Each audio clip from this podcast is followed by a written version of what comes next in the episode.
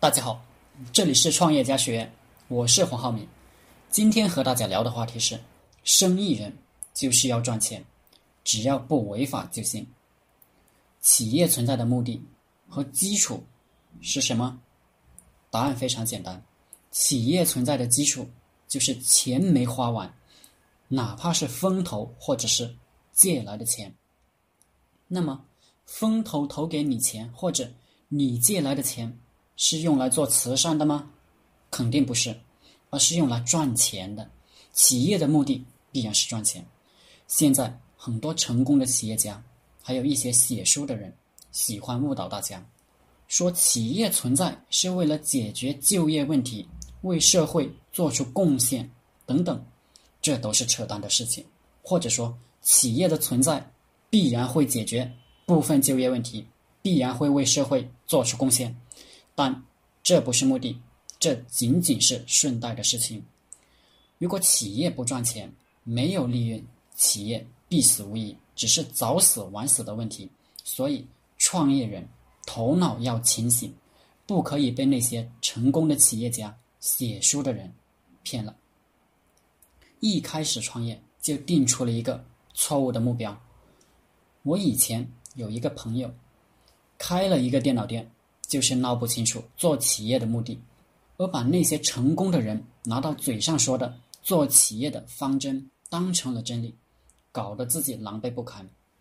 这个家伙呢，人品很好，做朋友够哥们。结果就是我们这些好朋友找他买电脑，他从来都是一毛钱不赚。他那个电脑店生意本来就不好，朋友介绍过来的朋友。他也不好意思赚钱，结果大家猜到了吧？他倒闭了。我一直劝他，朋友的钱为何不赚？生意就是生意，做企业必须赚钱。凡是偏离了这个目的，不管你的理由多么伪光正，都只能说说而已，不可把伪光正的理由当成生意的指导方针。其实，我再深入一点讲。